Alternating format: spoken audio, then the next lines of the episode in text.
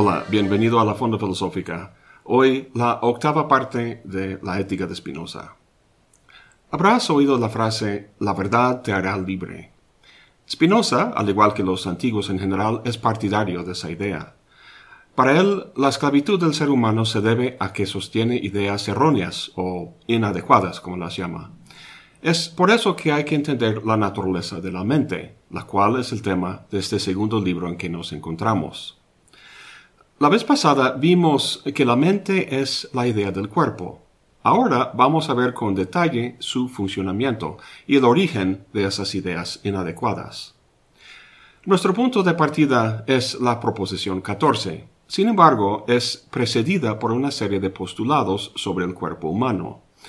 Si te acuerdas, terminamos la vez pasada viendo la dinámica de los cuerpos en general, y ahora vamos a ver qué sucede cuando el cuerpo humano interactúa con otros cuerpos.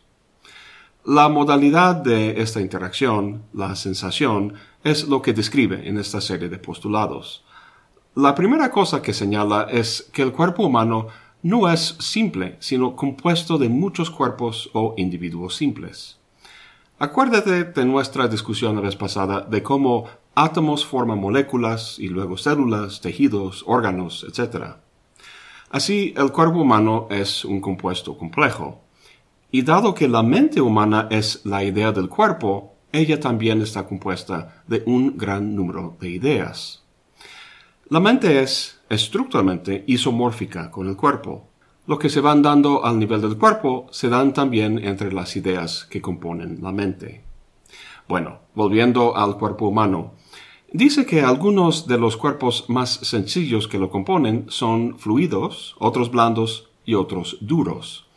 En el quinto postulado dice, cuando una parte fluida del cuerpo humano es determinada por un cuerpo externo a chocar frecuentemente contra otra parte blanda, altera la superficie de ésta y le imprime una suerte de vestigios del cuerpo externo que le impulsa. Imagínate un sello antiguo que se empuja contra un trozo de cera, blanda o fluida, dejando así su impresión. De manera parecida, a través de los cinco sentidos, el cuerpo humano es afectado por el movimiento de cuerpos externos, transmitiendo ese movimiento por las partes fluidas y dejando así un vestigio o huella del objeto en el cerebro, la parte blanda. Esto sucede incluso con la vista. El libro que vemos sobre la mesa empuja el aire, lo cual empuja las partes de nuestro cuerpo hasta dejar su huella en el cerebro. Aunque nos parezca anticuada esta explicación, la causalidad fisicalista a su base es una que a grandes rasgos aceptamos, solo que ahora hablamos del movimiento de fotones de luz en vez de partículas de aire. Bien, con eso establecido, vamos a leer la proposición 16. Dice, la idea de la afección, cualquiera que ésta sea, en cuya virtud el cuerpo humano es afectado por los cuerpos exteriores, debe implicar la naturaleza del cuerpo humano y, a un tiempo, la del cuerpo exterior.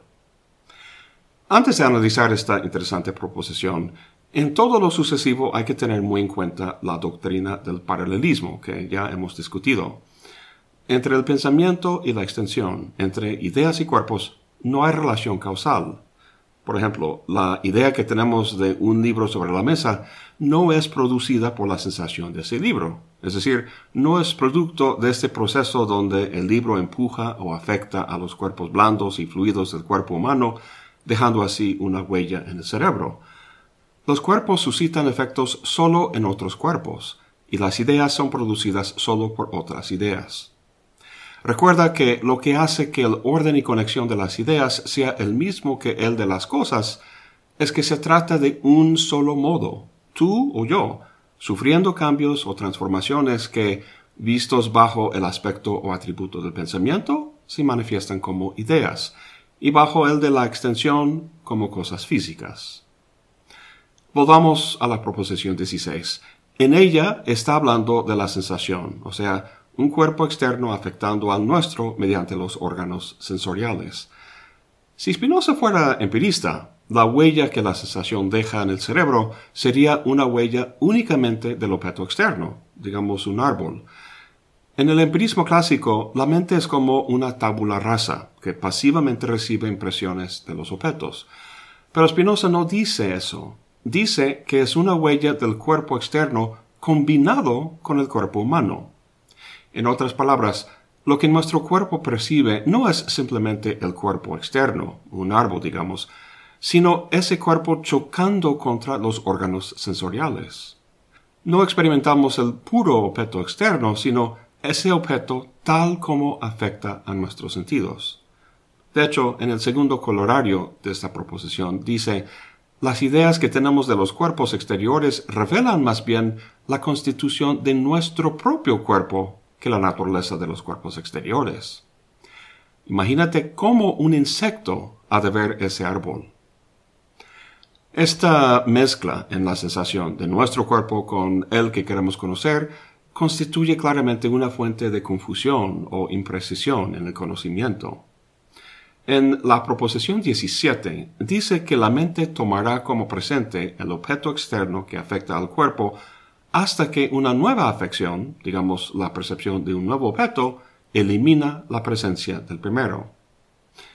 Estoy percibiendo mi perro, pero luego se va corriendo detrás de un arbusto y ahora el arbusto me afecta y me lo quedo viendo.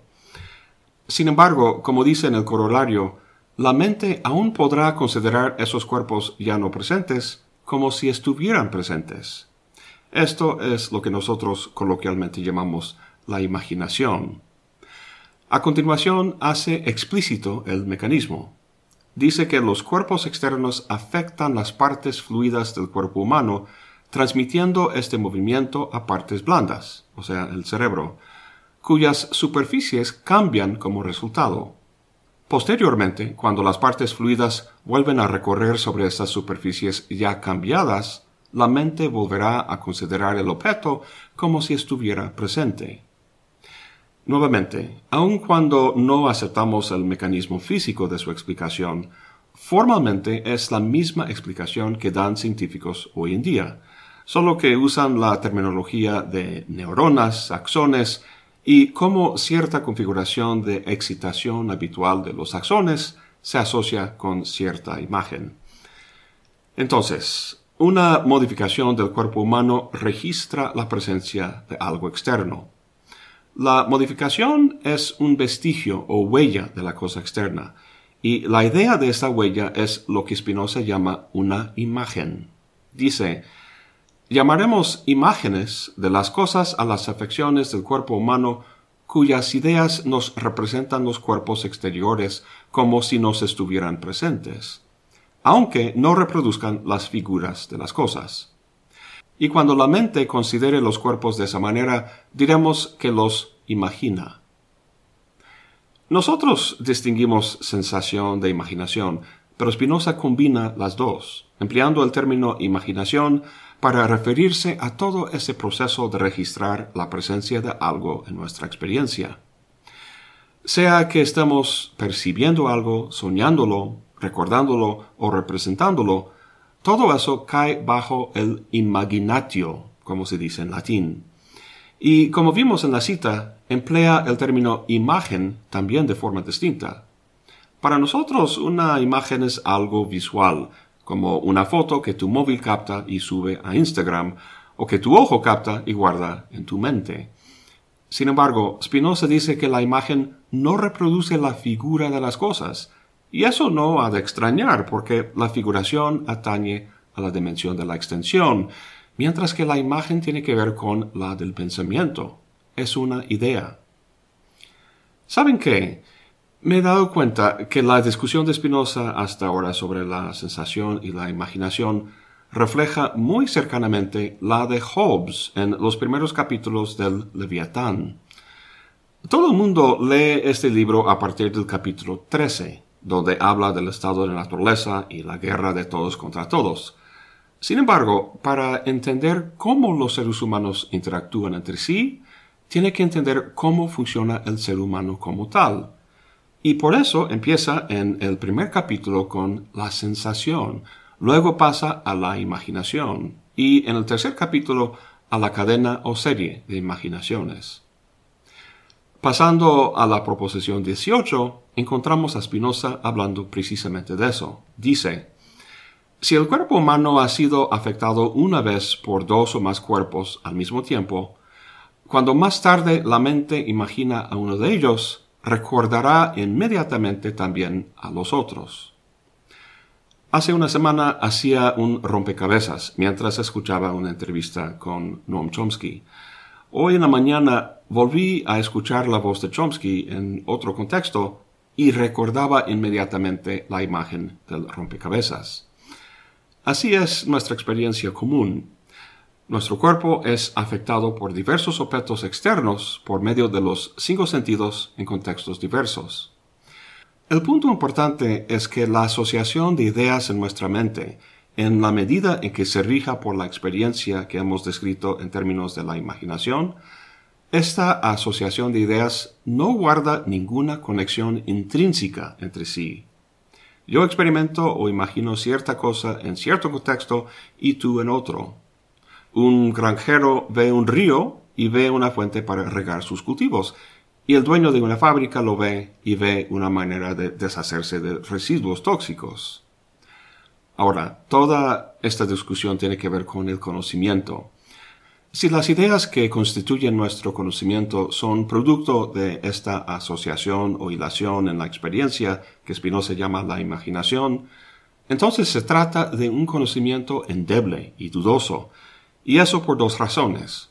Primero, como vimos, no conocemos al objeto externo en sí mismo, sino tal como afecta a nuestro cuerpo. Y segundo, por lo que acabamos de ver sobre la experiencia, si el conocimiento se basa en imágenes y la cadena o hilación de imágenes varía de acuerdo con la experiencia de cada persona, entonces no habrá acuerdo y unanimidad en el conocimiento, sino diferencias y disputas.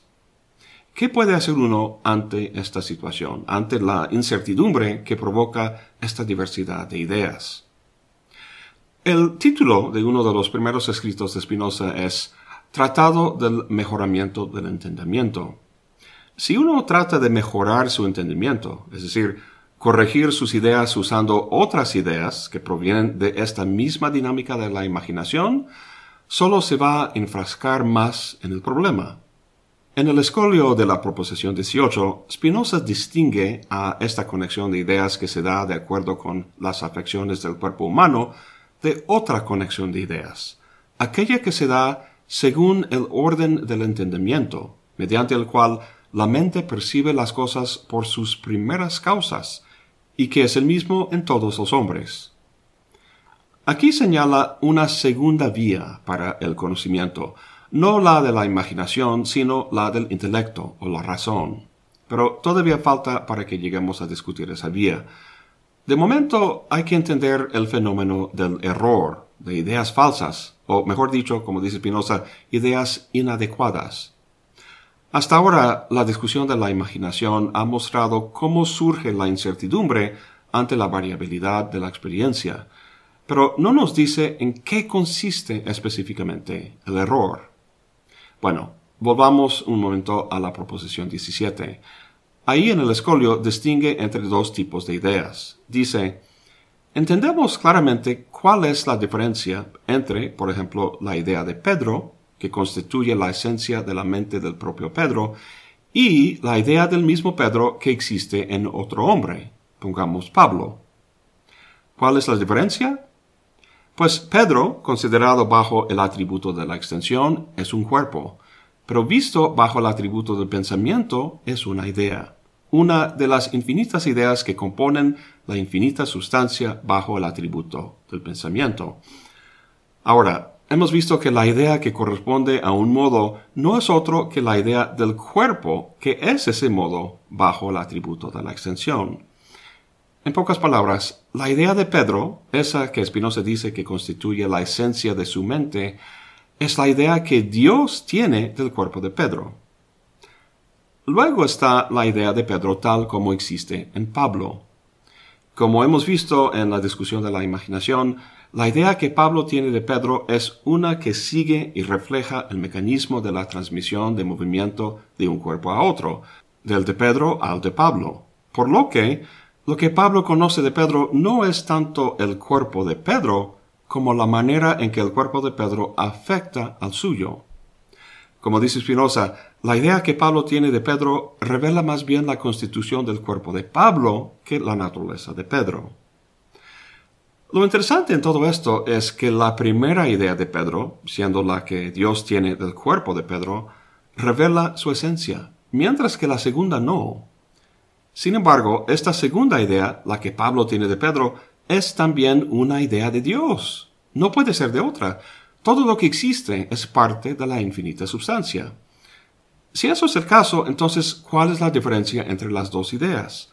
Porque una de las ideas de Dios revela la esencia y da un conocimiento verdadero y la otra no. ¿En qué estriba el error? Pues Descartes tiene una respuesta interesante a este problema del error. Para él, el entendimiento aprehende algo, por ejemplo, el sol, pero esa aprehensión en sí misma no puede ser ni verdadera ni falsa. Es sólo cuando uno afirma algo sobre el sol, emite un juicio, que tiene sentido hablar de verdad o falsedad. Para Descartes, la verdad se da cuando la voluntad se limita a afirmar sólo aquello que aprende con claridad y distinción. Si va más allá de ese límite, incurre en error. En el pensamiento ético de Aristóteles, el campo de la acción es como una diana.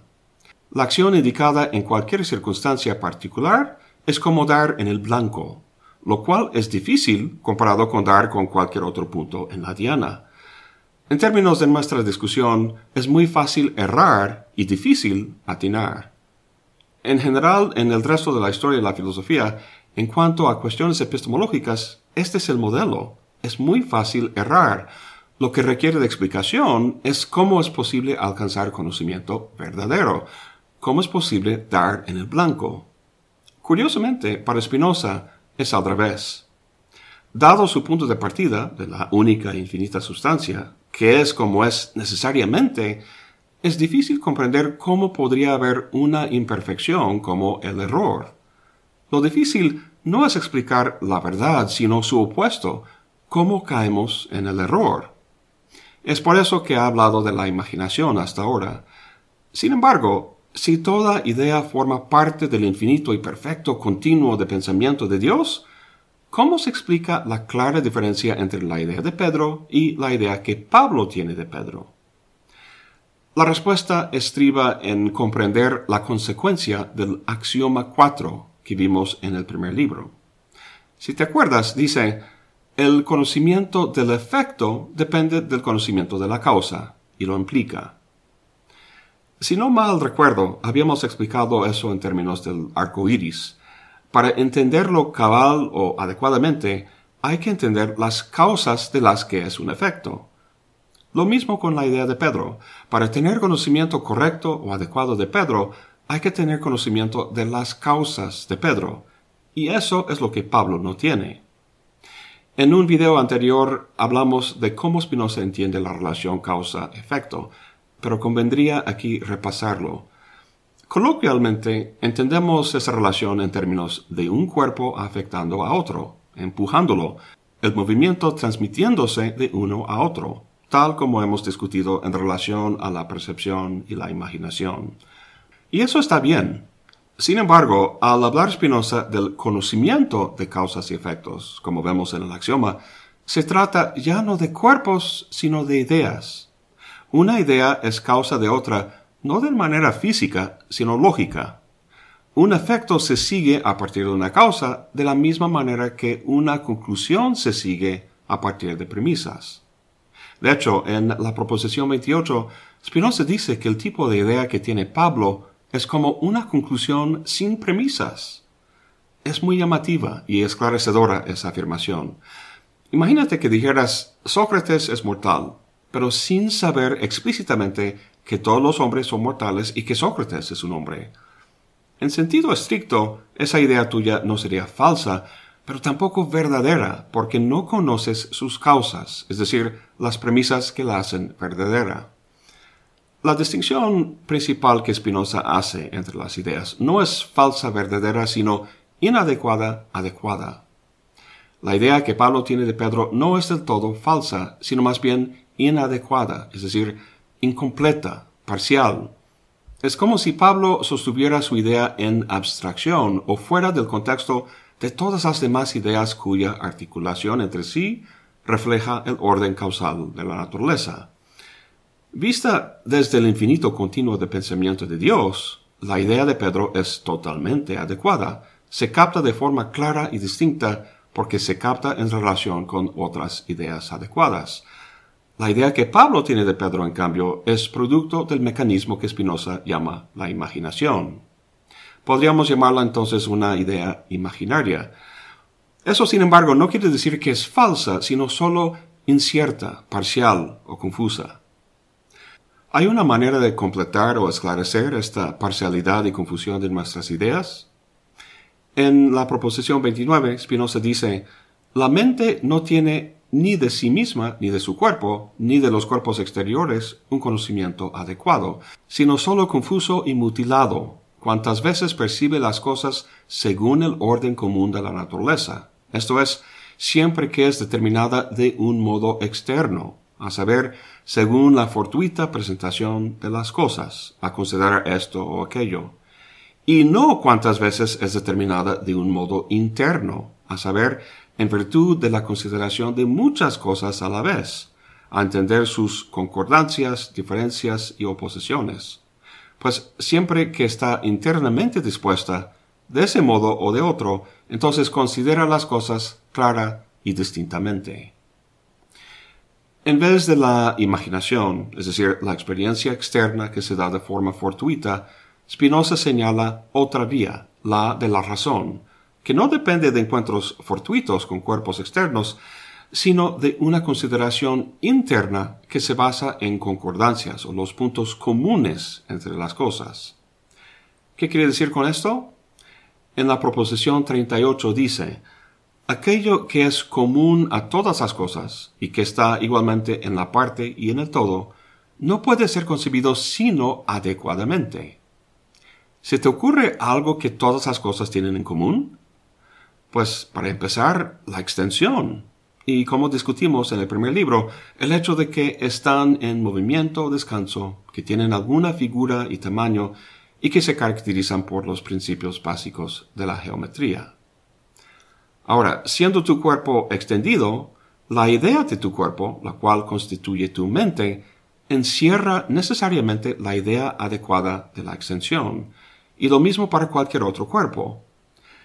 Si volvemos ahora a la idea que Pablo tiene de Pedro, hay muchos aspectos de la existencia de Pedro que Pablo va a captar de forma inadecuada. Y eso porque los conoce en términos de las imágenes o ideas imaginarias que el cuerpo de Pedro produce al afectar y modificar el cuerpo de Pablo. Los dos cuerpos interactúan entre sí y sus ideas se confunden. Sin embargo, la idea de Pedro como cuerpo extendido la concibe Pablo de forma adecuada y veraz, porque esa idea no se produce por ninguna modificación del cuerpo, sino por el simple hecho de ser un cuerpo. Es decir, la idea de la extensión no se capta por los sentidos de forma externa, sino que se clarifica de forma interna. La idea adecuada de la extensión ya existe de forma necesaria en la mente de toda cosa, en el encuentro con otro cuerpo, entre el zumbido de ideas confusas e inadecuadas, las nociones comunes se reconocen, es decir, se vuelve a conocer lo que ya estaba ahí en el cuerpo de uno y que encuentra en otro cuerpo. En el corolario de la proposición 39, Spinoza dice, de aquí se sigue que la mente es tanto más apta para percibir adecuadamente muchas cosas, cuanto más cosas en común tiene su cuerpo con otros cuerpos. Siendo el cuerpo humano bastante complicado, tendrá más oportunidad de descubrir una gama más amplia de nociones comunes en sus encuentros con otros cuerpos. Más oportunidad, sin duda, que una roca o un gusano. La proposición 40 dice, Todas las ideas que se siguen en la mente de ideas que en ellas son adecuadas son también adecuadas. Partiendo de nociones comunes, como las de la extensión y el pensamiento, Spinoza hace referencia aquí al hecho de que otras ideas adecuadas pueden derivarse a partir de ellas. Ideas que tienen que ver con las leyes del movimiento y el descanso por un lado y con las leyes del pensamiento, o sea, la lógica, por el otro. La primera clase de conocimiento que hemos visto en el segundo libro es la imaginación. En lo que acabamos de comentar, describe un segundo tipo de conocimiento, que no depende de los sentidos, de fortuitos encuentros externos, sino de la ilación interna del intelecto, el razonamiento. En el escolio de la proposición 40 menciona un tercer tipo de conocimiento, no imaginario, que es sensitivo, ni intelectivo, que es discursivo, sino intuitivo, lo cual trata de una captación directa. Sobre este último no dice casi nada aquí, pero sí vuelve a tocarlo en el quinto libro, así que esperamos hasta entonces. Empezamos este video con el refrán La verdad te hará libre. Ahora con la discusión de las ideas adecuadas e inadecuadas, entendemos mejor cómo entiende los conceptos de verdad y falsedad. Sin embargo, aun cuando alcancemos tener ideas adecuadas, ¿cómo nos puede hacer libres si el mundo que retrata es totalmente determinista? Como hizo al final del primer libro, Spinoza vuelve a tocar el tema del libre albedrío y el determinismo al final del segundo. Aunque una respuesta completa tendrá que esperar al quinto libro, donde veremos más de cerca este tercer tipo de conocimiento, podemos señalar algunas cosas ahora. Creemos que cuando tomamos una decisión, por ejemplo, escoger cierto plato en un menú, que igual pudimos haber escogido otra cosa, una hamburguesa en vez de la lasaña. O sea, que nuestra elección de la lasaña no era determinada. Nuestra creencia de que así sea se basa para Spinoza en una idea inadecuada. Dice que los hombres se equivocan al creerse libres, opinión que obedece al solo hecho de que son conscientes de sus acciones, e ignorantes de las causas que las determinan. Dado que ignoran las causas, inventan una, la voluntad. Sin embargo, lo que llamamos la voluntad, al igual que el deseo, la memoria y el entendimiento, entre otras cosas, no son más que fenómenos bajo el atributo del pensamiento, o sea, son ideas. Las ideas son modos o afecciones de la infinita sustancia, que es Dios. Si un modo no estuviera determinado de ser lo que es por una causa anterior, es decir, si fuera independiente y autónomo, tendría que ser una sustancia cosa que evidentemente no es. Todo lo que sucede está determinado a ello por causas anteriores, sucede de forma necesaria. Ahora, para Spinoza, la distinción relevante no es entre la necesidad y la libertad, sino una distinción dentro del mismo concepto de necesidad, entre una necesidad forzada desde afuera y una reconocida desde adentro. Ilustra esto en una de sus cartas. Imagínate, dice, una piedra tirada en el aire. La causa de su movimiento por el aire es, digamos, una persona que la tiró. Recibe la impulsión de moverse de esa persona y ahí va moviéndose en su arco que describe las leyes de la física. Pero imagínate que la piedra está consciente, que se da cuenta de su movimiento y desea continuar moviéndose. Pensará que es libre de hacerlo, en su carta Spinoza dice que el movimiento de la piedra está constreñido no porque es necesario, sino porque tiene que ser definido por la impulsión recibida de la causa externa. Lo que señala aquí es una necesidad que proviene de una fuerza exterior, y la verdad todos los modos están determinados en ese sentido en cuanto a su existencia. Sin embargo, a eso distingue otra forma de necesidad que constituye una suerte de libertad. Como dice Stephen Nadler, esta libertad consiste no en una ausencia de determinismo, sino en actividad. En la medida en que lo que una persona hace tenga su base en sí misma, desde el conocimiento adecuado que posee, entonces es activo y libre, a diferencia de la piedra que está sometida pasivamente a las leyes que la rigen. En la vida cotidiana somos como esa piedra, pasivamente sometidos a la acción de cuerpos externos sobre nosotros. Pero a diferencia de la piedra, reaccionamos a lo que nos sucede de forma emocional, apasionada. No es nada casual el vínculo entre nuestras pasiones y el carácter pasivo en que las experimentamos. En este jaleo, muchas veces tormentoso, nos encontramos abofeteados por deseos encontrados.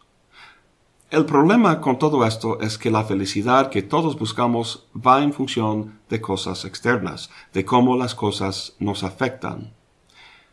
Llegar a tener ideas adecuadas de nuestra naturaleza y actuar con base en ellas va a ser el camino para salir de la condición de esclavitud en que se encuentra el hombre.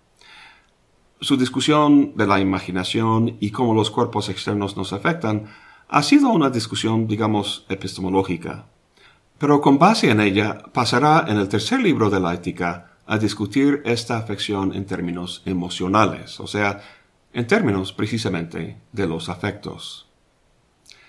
Eso es todo por hoy. Gracias por acompañarme. Hasta la próxima y buen provecho.